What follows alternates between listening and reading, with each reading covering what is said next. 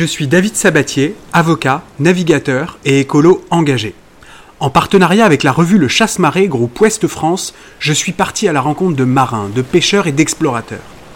Ce sont eux qu'on appelle les gens de la mer. Ils entretiennent les savoir-faire du passé. Et ils nous proposent un futur meilleur, plus respectueux de l'océan, de l'environnement et de ceux qui les habitent.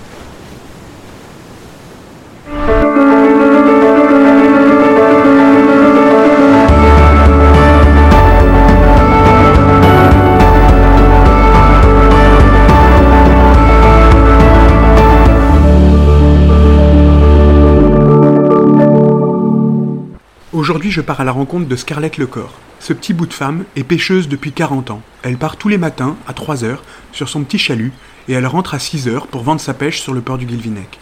Le père de Scarlett était goémonier, c'est-à-dire qu'il cultivait et qu'il ramassait les algues. Du coup, elle aussi, elle s'y est mise, et elle cultive les algues depuis une vingtaine d'années autour du Guilvinec dans le sud de la Bretagne. Alors moi je fais partie de, toi ça fait 12 ans que je devrais être en retraite de marin. Donc, euh, toi, je suis toujours en activité. Enfin, je suis un cas pour tout le monde. Je suis devenue une légende à l'école de pêche. On m'a dit ça avec un petit jeune l'autre jour. Ah, depuis que je suis une légende, alors je dis encore mieux. Moi, je vais en mer tous les matins. Après, je fais les marchés. Je vends en direct ma production. Une partie de ma production est vendue en direct et l'autre partie en crié. Et après, les, après tous les après-midi, j'ai des animations culinaires. Et tu dors quand? Quand j'ai le temps.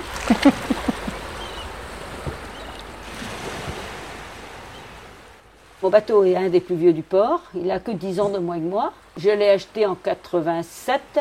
Et là, je l'ai tout relooké, refait complètement. Euh. maintenant, je peux aller jusqu'à 95 ans avec deux cannes. Hein. ça va aller. Hein. C'est les machines qui font le travail. C'est presque trop facile. Ah bah attends, par rapport à ce que j'ai vécu avant pendant plus de 35 ans, euh, je peux te dire que là, j'ai l'impression d'être en vacances, de ne plus rien faire. Hein. Ah ouais, ouais, c'est à ce point-là, ouais. Pour ça, j'ai dit jusqu'à 95 ans avec deux cannes, il n'y a aucun souci.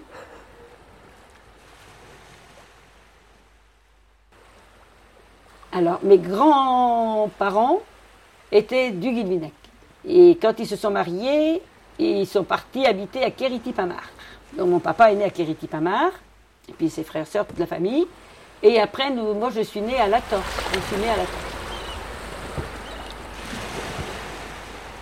Puis j'avais envie d'aller découvrir le monde. Alors voilà, on est parti. Puis j'ai navigué aussi. J'ai navigué pendant deux ans à la marine marchande. Donc là, j'ai fait tout l'Afrique, la Méditerranée, les pays nordiques.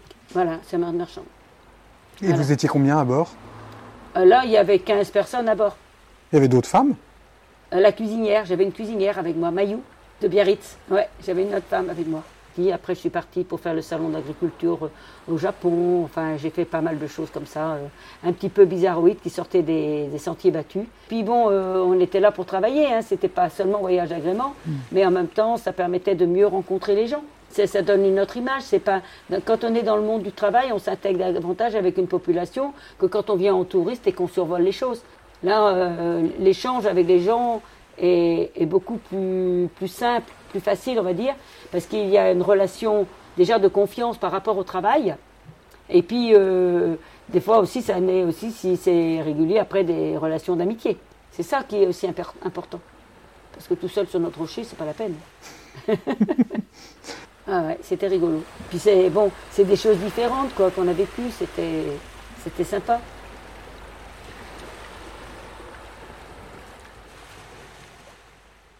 J'aime m'ouvrir aux autres, j'aime parler. Euh, voilà.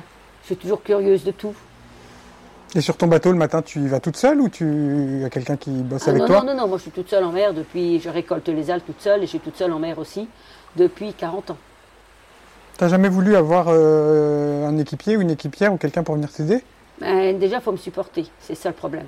Qu'est-ce que tu as d'insupportable? Là, tu as l'air tout à fait supportable, mais je ne te connais pas encore très bien. Euh, non, c'est-à-dire que pour moi, euh, ça m'énerve vite parce qu'ils vont pas assez vite, ou bien ils vont pas, vont pas faire comme moi, j'ai envie que ce soit fait. Donc, euh, je dis une fois, deux fois, puis après, il ne faut pas que je dise trop parce qu'ils vont, ça, ils vont partir. Donc, ça me fait me replier sur moi-même, et ça va pas. Hmm. Voilà. Mais j'ai eu beaucoup de mal à, à prendre du recul et à laisser faire les autres, quoi. Parce qu'autrement, euh, je, m'énerve vite.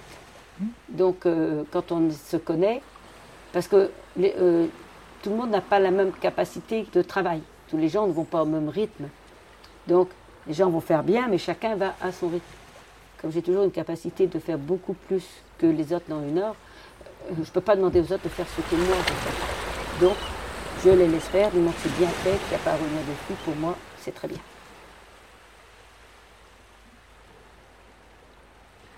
Et les algues, tu y es venu comment Alors, qu'est-ce qui, était, on va poser souvent cette question-là, mais comment, tu as découvert ce monde-là Ah ben, les algues, je connais depuis toujours parce que je suis née dans les algues. Mes parents étaient goémoniers quand j'étais petite fille. Donc c'est un monde que je connais bien. Et le déclic, ça a été justement en 87 quand j'ai fait mon ma formation. Donc c'est là que j'avais été élue les, années avant euh, au comité local des pêches. Ça m'a poussé à tout de suite m'inscrire à un cours de formation d'aquaculture adulte, hein, parce que euh, formation. Euh. donc quand j'ai fait cette formation-là, à l'issue du cours, j'avais Pierrot Molo comme professeur, peut-être vous le connaissez. Et le dernier jour, on venait de passer l'examen, on était en train de fêter notre examen, j'étais dans le bar en face, et il m'envoie chercher. Il demande à quelqu'un d'aller me chercher de venir. Pour me montrer quoi Les cultures d'algues. Et puis il me dit, tu vois, c'est ça l'avenir. Bon, on n'a fait qu'un tour. Hein. Je suis rentré à la maison, j'ai demandé des concessions pour faire des cultures d'algues. Des concessions Ah bah oui, c'est les concessions. Les cultures d'algues, c'est en pleine mer. Et c'est la wakame qui est originaire du Japon, que l'on fait ici en culture et qui est arrivée par accident. Euh, donc euh, en 72, il y a eu la, une maladie sur les huîtres qui a détruit toutes les huîtres en Europe. Oui, la maladie, oui. Et donc derrière ça, après, il a fallu recommencer à, produire des huîtres. Et c'était la japonaise qu'on a importée à ce moment-là, en 72. Voilà, on a importé des huîtres japonaises, la gastro, gastroa, attends, gastro, je le dirais mal. Je ne me rappelle plus non plus. Voilà. Ok. Et donc, euh, cette huître-là, on l'a importée où? On l'a importée d'abord à Metz, dans les temps de taux. Et quand euh, elle a poussé au printemps, ils ont vu une algue qu'ils ne connaissaient pas. C'était de la wakame. Mais dans les temps de taux et en Méditerranée, l'eau est trop chaude. Donc, qu'est-ce qu'on a fait? Ifremer s'est penché sur le truc, il a dit en Bretagne, eh ben, les températures d'eau correspondent à celles du Japon. Audierne est sous 48e parallèle comme Tokyo. Donc, ça doit aller. En effet, quand on les a mis en Bretagne pour faire les essais, on a eu des algues tout de suite de 2,50 m à 3 m de long sur 70 cm à 1 m de large. Ça en fait de la salade. La wakame euh, se plaisait énormément en Bretagne. Donc tout de suite, moi j'ai commencé les, premiers essais, puis les cultures d'algues.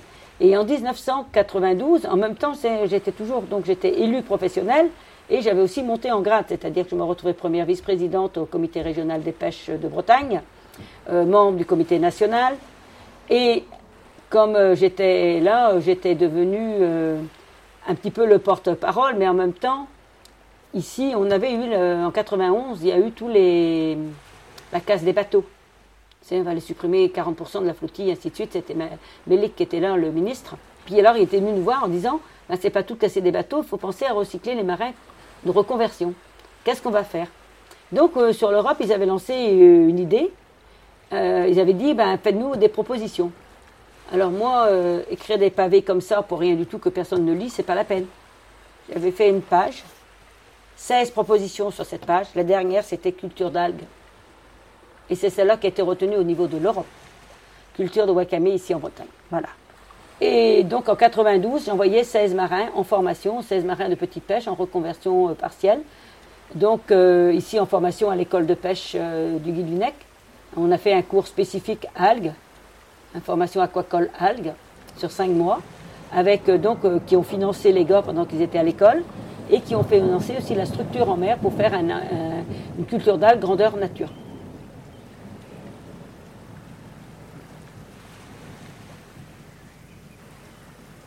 Alors, mon père était goémonier, puis après il est venu à la petite pêche quand les usines d'algues ont fermé. Parce que les usines d'algues ont fermé en 63 ici sur le pays Bigoudin. Et toute l'activité de transformation des algues est partie dans le nord Finistère. Il y a eu des grands froids qui avaient gelé même les algues sur les rochers. Donc beaucoup moins de production et plus assez pour faire tourner les usines. Donc ici, ils ont continué à envoyer des camions pour chercher la matière première euh, une fois par semaine, une fois par mois, suivant les quantités qu'il y avait, pour euh, ramasser les algues. Souvent, c'était c'était pas la qualité qu'ils avaient besoin, Hein, eh ben ça n'allait pas quoi. S'il n'y avait que l'activité algue, tout le monde cote. Hein. Tout le monde faisait que les algues. Toutes les dunes étaient couvertes d'algues à sécher parce qu'il fallait qu'on les sèche. C'était pas pris direct comme aujourd'hui. C'était tout séché sur la dune. C'était pas fait avec des bateaux usines euh, avec des Scooby-Doo. Hein. C'était pas 120 tonnes à la journée, c'était 2 tonnes. À la journée, 4 jours par mois, 2 fois 4 jours, 8 jours par mois maximum. Une production annuelle du 15 mai au 30 septembre. Quand on avait fait 30 à 40 tonnes en frais, on avait fait une super saison. Tandis que quand on avait ici aujourd'hui un bateau, les nouveaux bateaux une capacité de 120 tonnes à la journée. C'est la même algue. hein. Donc euh, les conditions sont plus tout à fait les mêmes pour travailler. C'est de là, mais moi, le métier qu'ont fait mes parents, c'est ça que je vais écrire mes mémoires. Je voulais déjà faire un petit livre sur ce truc-là, pour raconter comment la pénibilité, pour garder la mémoire. Parce que toi, quand tu es jeune, tu n'as jamais entendu parler de ça, alors que tu travailles chasse-marée, qui est quand même euh, quelque chose euh, qui est très proche de la mer et du monde des marins, du monde maritime, de ce, toutes ces facettes. Tu vois? C'est ça qu'il y a de. C'est c'est toute cette mémoire. Mais c'est aussi raconter cette mémoire de, de, de nos parents avant nous, parce que c'est que la génération de nos parents avant nous, quoi. C'est pas vieux. Et les algues, ça a toujours fait partie de notre vie, même si on l'ignorait complètement. Alors voici un petit apéro improvisé. Ok. Allez, je t'invite à goûter. Bon, alors je goûte. Donc, et qu'est-ce que tu m'as mis dessus là? Là, je t'ai mis le tartare marin, mon mélange d'algues, qui est mon petit déjeuner le matin. Que la wakame, qu'on fait une reproduction en laboratoire avec une explosion. Mais ça, ça se fait naturellement aussi dans la nature. Mais donc, euh, on fait une explosion, puis après, on les met sur des capteurs. Et ces capteurs, on les met, c'est des petites cordelettes qu'on enroule après sur des grosses cordes. Et puis après, la nature pousse. Mais donc, les algues sont des plantes annuelles qui poussent au printemps, se renouvellent en été, et à la fin de l'été, elles tombent comme les feuilles des arbres. C'est pour ça qu'il y a plein d'algues sur les plages euh, à l'automne. Les algues, quand elles lâchent leur sport dans la mer, la mer, c'est pas une masse d'eau qui va et qui vient. hein. Le marin va bien te dire toujours qu'il y a le courant de fond, le courant de surface, que son bateau, il avance en crabe, il n'avance jamais comme ça, le bateau. Il avance comme ça. Donc, si le bateau, il avance comme ça, c'est parce qu'il est tiré avec plusieurs forces. Mais ces masses d'eau qui se côtoient ne se mélangent pas. On le voit bien quand on va sur la plage, qu'on va rentrer dans l'eau, puis elle est glacée. On est saisi par le froid, puis on se déplace de quelques mètres, elle est toute chaude. Terminaison de courant de fond, terminaison de courant de surface. L'eau, elle est chaude en surface, elle est froide en dessous.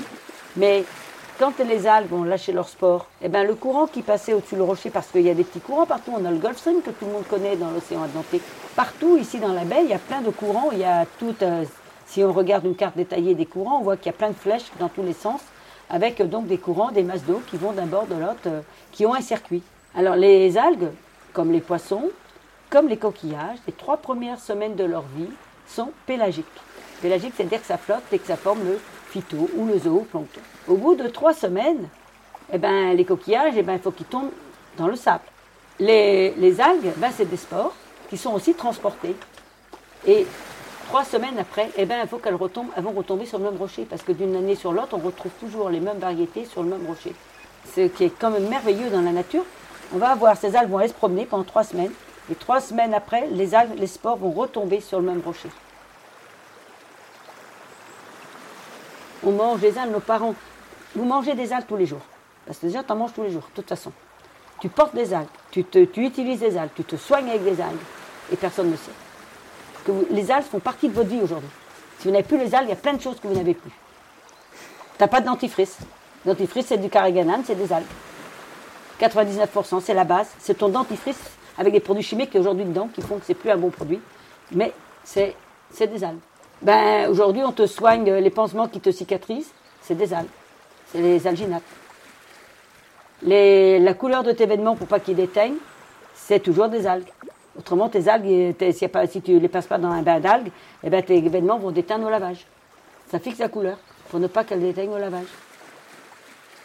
Alors les algues, il faut quand même savoir que c'est des plantes annuelles, hein, qu'elles poussent qu'une fois dans l'année, en sachant que le particulier n'a droit de récolter que ce qu'il peut tenir à la main.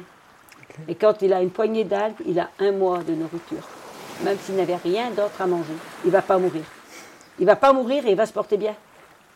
S'il a un peu de kilos à fondre, par contre, les, kilos vont fondre, hein, la mauvaise graisse va partir. Mais tout le reste va être en pleine forme. Les gens de la mer, le podcast. Un épisode proposé par David Sabatier, coordination Maud Léné-Corrèze et Gwendal Jaffry pour le chasse-marée, réalisation Théo Moulec et David Sabatier. Pour en savoir plus, rendez-vous sur lechasse-marée.com. Pour nous écouter partout et tout le temps, rendez-vous sur Apple Podcast, Spotify, Deezer, YouTube, j'en passe et des meilleurs. Pour nous parler, rendez-vous sur Twitter, Instagram ou Facebook. Et pour ne pas rater les prochains épisodes, n'oubliez pas de vous abonner sur vos plateformes préférées.